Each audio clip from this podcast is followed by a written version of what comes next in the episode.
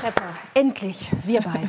Wolfgang, du bist so ein scharfzüngiger Beobachter, nicht nur der Schlagerszene, wie wir vorhin schon mal so in Ansätzen erfahren durften, sondern auch der politischen Szene. Und deswegen möchte ich mit dir eingangs über das große ja, politische Ereignis äh, sprechen, das uns allen bevorsteht. Ich sage jetzt extra bevorsteht, nämlich die Wahl des neuen US-Präsidenten. Ja. Ähm, glaubst du, dass Donald Trump es noch mal wird? Was ist deine Einschätzung? Also ich ähm, scheue mich da ein bisschen eine Prognose abzuliefern, weil ich habe gesagt, äh, Großbritannien wird nie im Leben die EU verlassen. Ich habe gesagt, Donald Trump wird sicher nicht Präsident werden.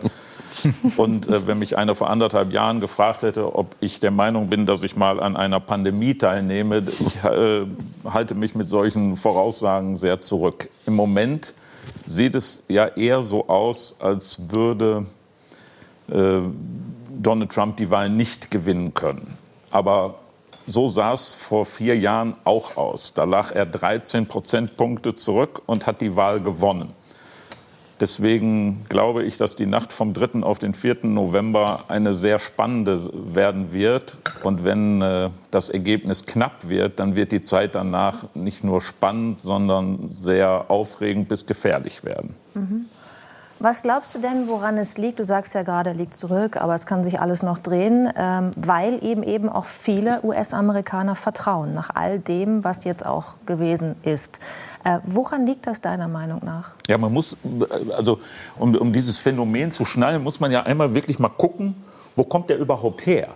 Denn der ist ja nicht als Bauunternehmer in den Wahlkampf gegangen. Donald Trump hat, äh, war der Sprecher einer Jury in einer Reality-Serie. Aber er war auch erfolgreicher Unternehmer. Er war überhaupt nicht erfolgreich. Der hat viele, viele Pleiten äh, gemacht. Der hat äh, Geschäfte gemacht, die außerhalb der Legalität waren.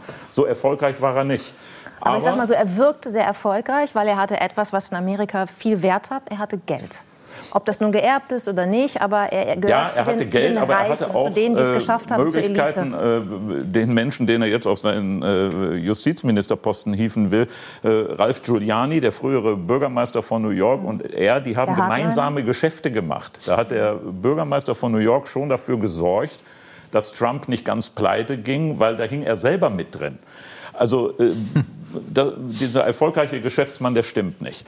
Und da, deswegen ist er auch damals, also damals vor vier Jahren nicht gewählt worden. Er war Sprecher einer Reality-Serie, die hieß äh, The Apprentice, also der Lehrling. Und das war ein äh, Zufallserfolg bei NBC. Die haben da gar nicht mit gerechnet und haben Trump äh, 16 Kandidaten, die mussten ihr, Gesellschaft, äh, ihr geschäftliches Geschick beweisen und einer hat dann gewonnen. Und das ging über äh, zwei, drei Monate, so eine Staffel und fertig. Das hat der Mann 14 Jahre äh, moderiert. Und äh, der geflügelte Satz aus dem Ding war immer, you are fired. Wenn ein Kandidat ausfiel, hat er den entlassen. Das ist also so, als würde, kann man, es, es, gab eine ähnliche Serie in Deutschland, die war ein kompletter Flop, die hieß Big Boss, lief bei RTL und war mit Rainer Kallmund.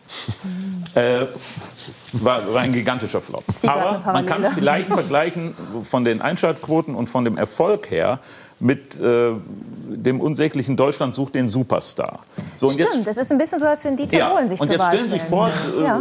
das kann man ja, wenn Dieter Bohlen jetzt von einer eher rechtsgerichteten äh, Zeitschrift und von rechtsgerichteten Leuten aus dem Internet aufgebaut wird, wie, wie das Breitbart gemacht hat und andere gemacht haben. Und dann anfängt, die Leute einzufangen, die sich meinetwegen in Deutschland vergleichbar jetzt für die AfD interessieren oder gar nicht wählen gehen. Und er ihnen ununterbrochen sagt, ich mache das anders als die ganzen Politiker, wir sind uns ja einig, das sind alles Luschen, die sind alle korrupt, die kommen alle aus dem gleichen dämlichen System. Ich mache das nicht. Wenn ich gewählt werde, ich spreche weiter mit euch und nicht mit den Pressefritzen, die sind sowieso alle korrupt und die sind sowieso alle blöde. Deswegen twittert dieser Mann ununterbrochen. Und dann sagt er, ich werde mich auch nicht benehmen wie ein normaler Politiker. Das heißt, Entschuldigung, deine These ist, die haben nicht Donald Trump gewählt, sondern die haben einfach nur gegen das Establishment, das politische gewählt. Sie haben beides gewählt. Sie haben gegen das System gewählt und sie haben ihn gewählt, weil sie ihm das geglaubt haben. Und jetzt kommt das Verrückte, meiner Meinung nach. Nämlich, wenn man immer sagt, wie kann man den wählen? Die Leute, die ihn gewählt haben, die sagen, der hat genau das gemacht, was er versprochen hat. Er benimmt sich nicht wie jeder andere Politiker. Er redet mit uns und nicht mit der Presse. Er benimmt sich wie die Axt im Walde, aber er ist nicht so glatt geschmiegelt wie alle mhm. anderen Politiker, die vor ihm da waren. Und deswegen sind die nach wie vor von ihm überzeugt. Sie winken ihm alle Sachen durch und sagen, aber der ist anders. Da haben sie recht. Der ist nämlich strundendumm und hat von Tuten und Blasen keine Ahnung. Interessiert ihn auch alles überhaupt nicht. Aber auch das hat er gesagt. Das muss man sich ja mal vorstellen. Der stellt sich hin und sagt, das interessiert mich gar nicht. Und, und so ein langes Exposé lesen mache ich nicht. Klimawandel gibt es nicht. Wir gehen da raus aus dieser dämlichen Konferenz. Was haben wir damit zu tun? Und die Leute jubeln. Das ist äh, letztendlich mit einem völlig verrückten Wahlsystem, was es in Amerika gibt, ein Problem, und deswegen schließe ich nicht aus, dass er wieder erwarten, wieder gewählt wird, zumal die Leute, die ihn wählen, in Umfragen jetzt gar nicht zugeben, dass sie den wählen, weil jeder sagt, wie kann man denn?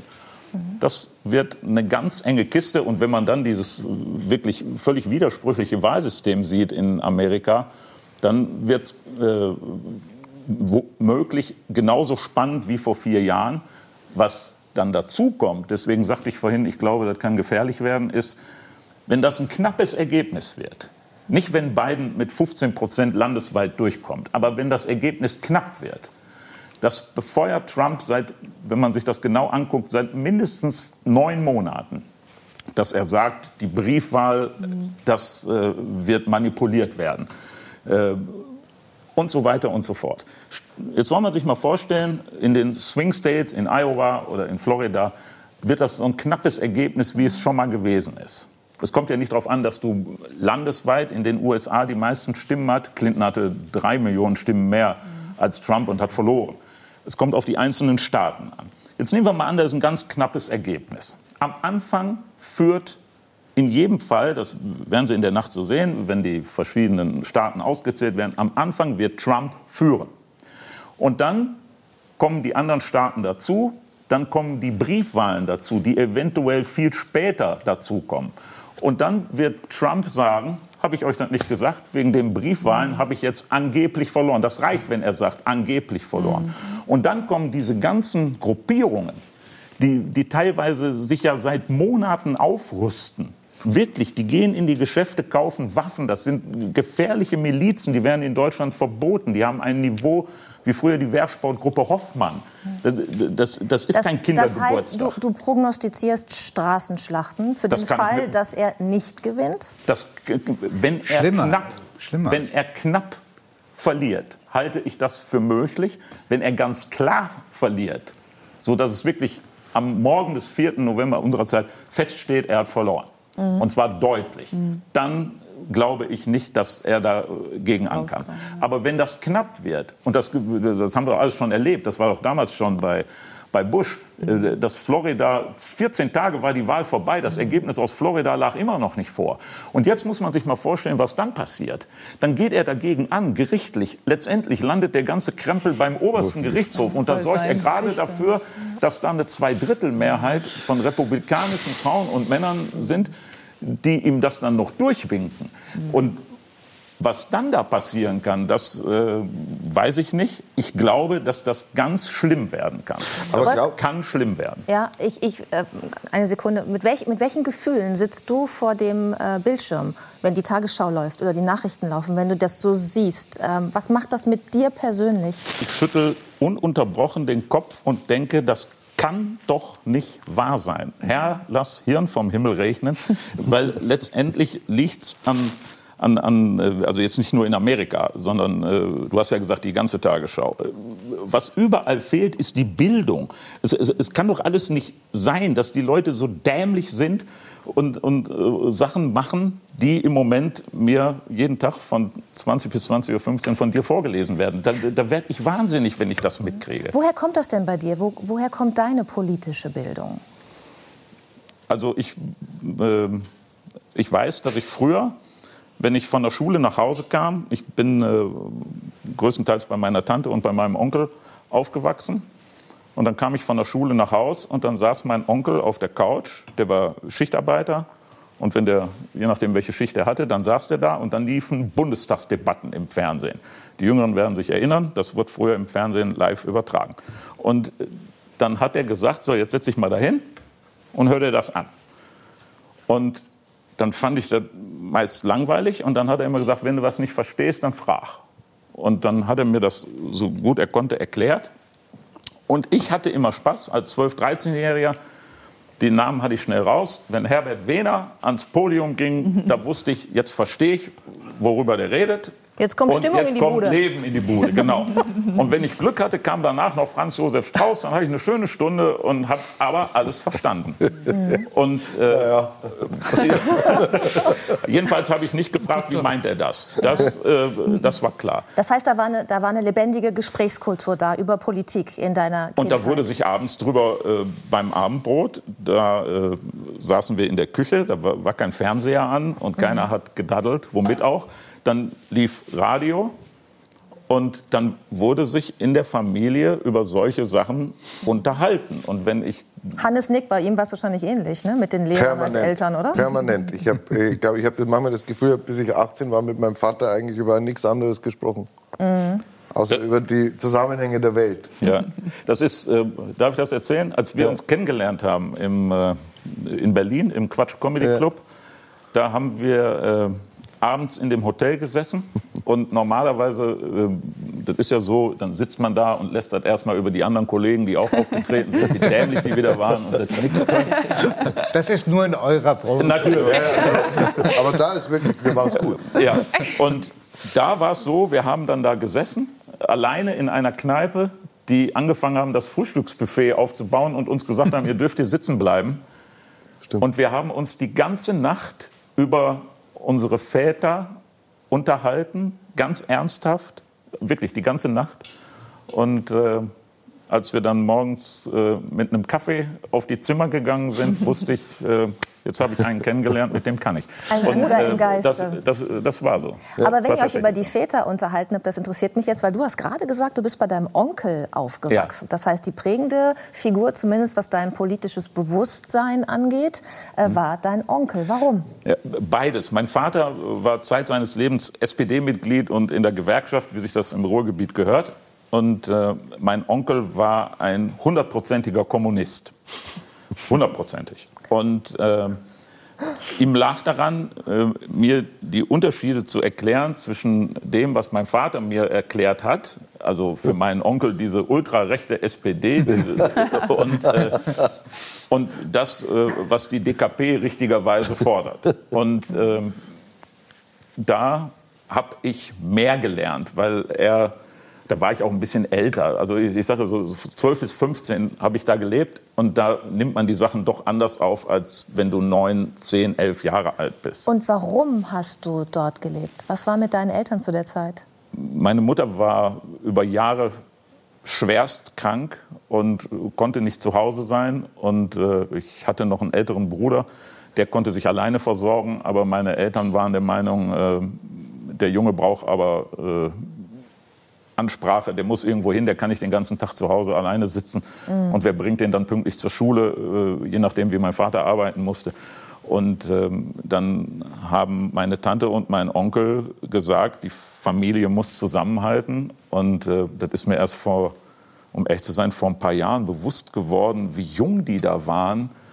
Und die hatten schon zwei Söhne und äh, in einer Kruppschen Werkswohnung, äh, die waren jetzt nicht quadratmetermäßig äh, überbewertet. Und äh, dann haben die gesagt, der Junge soll zu uns kommen. Und je nachdem, wie mein Onkel arbeiten musste, wenn der Nachtschicht hatte, habe ich im Ehebett mitgeschlafen bei meiner Tante oder anders. Und äh, das ging halt so. Darf ich fragen, was deine Mutter äh, hatte? Also was für, für eine Meine, Erkrankung? äh, meine Mutter hatte zunächst äh, Zeit ihres Lebens eine, eine ganz schwere Art von Epilepsie. Und sie hatte äh, am Rücken und an der Wirbelsäule äh, Operationen, die kann man sich heute gar nicht mehr vorstellen und hat teilweise über Monate im Gipsbett gelegen und konnte nicht aufstehen. Über Monate musste danach neu laufen lernen. Hat in anderen Städten, äh, in, in, ich komme aus Duisburg und sie hat in Koblenz in Krankenhäusern gelegen. Da habe ich die ein halbes Jahr nicht gesehen. Also eine wirklich schwer kranke Frau. Du hast ja einige, ich sag mal, äh, Wendungen genommen in deinem Leben. Also deine Biografie ist keine, wo man sagt, da ist jetzt ein Schritt nach dem anderen und baut sich auf. Man nee. kann vielleicht auch sagen, du warst ein Spätzünder in vielen Bereichen. In allen. Oder? In allen. In allen Bereichen. Egal, wo ich ja. hinkam, ich war immer der Älteste. Du hast nämlich gerade, du hast gerade über Handball gesprochen. Ja. Ne? Das war nämlich mit Expertise Andrea Petkovic, ja. weil er war Handballfunktionär eine Zeit lang. Das war dann aber nichts. Und dann bist du mit Mitte 30 zum Radio und mit Mitte 40 äh, in die Comedy-Szene, in die Kabarett-Szene erst gegangen und warst dann der älteste Newcomer der Kabarett-Szene. Ja. Ja. der Newcomer, da war ich Anfang 50. Das, also, das, das, war schon sehr witzig. Ja. Hat denn dieser, also, hat deine, hat deine Mutter diesen, also bis wohin konnte sie diesen Weg von dir erleben? Hat sie deinen großen Erfolg, den du da ja jetzt als Kabarettist hast, äh, hat sie dir noch erleben können? Sie hat ein paar Auftritte äh, bewusst mitbekommen. Sie äh, ist dann äh, noch mal krank geworden in dem Sinne, dass sie dann äh, dement wurde und ähm, dann auch irgendwann nicht mehr aus dem Pflegeheim herauskam. Aber die Anfänge hat sie äh, mitbekommen. Mhm. Und deine Tante? Meine Tante, äh, ja, das, das sage ich auch selber auf einer, in einem Stück auf der Bühne. Meine Tante war mein größter Fan.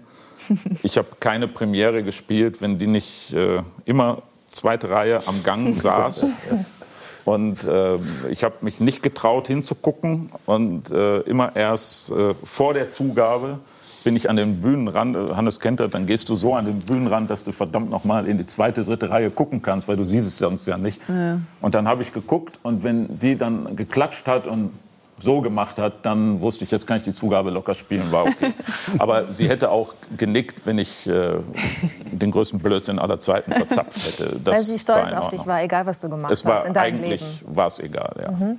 Hannes, äh, wer sitzt bei dir in der Reihe und guckt dich an? Wer ist dein wichtigster Ratgeber oder Spiegel für dich und dein Tun?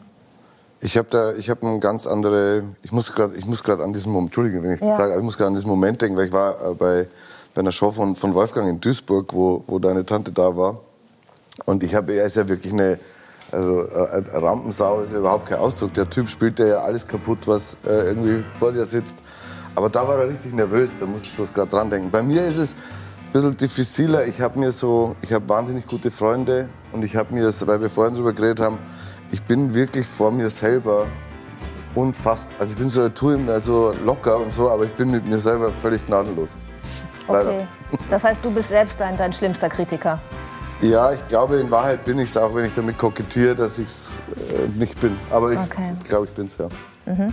Wolfgang, äh, ich wollte mit dir eigentlich noch darüber sprechen, dass äh, du ein bisschen Angst hast vor der Zahl 65 äh, ja. oder 66, 66, weil die männlichen Familienmitglieder alle dieses Alter gar nicht mehr erlebt haben, ja. das 66. Oder gerade. Und deswegen, äh, weil wir das jetzt nicht mehr schaffen, die Musik läuft schon. Es ist ja immer so bei drei Nacht. Man Oscars, hat so tolle ne? Leute und kann irgendwie nicht zu Ende reden. Ähm, würde ich mich gerne mit dir verabreden, in der Zwischenzeit uns noch ganz oft zu treffen, aber auf jeden Fall auch deinen 66. Geburtstag hier mit uns zu feiern. Ja, das ja? Wolfgang Treffer. Schön, dass du da bist.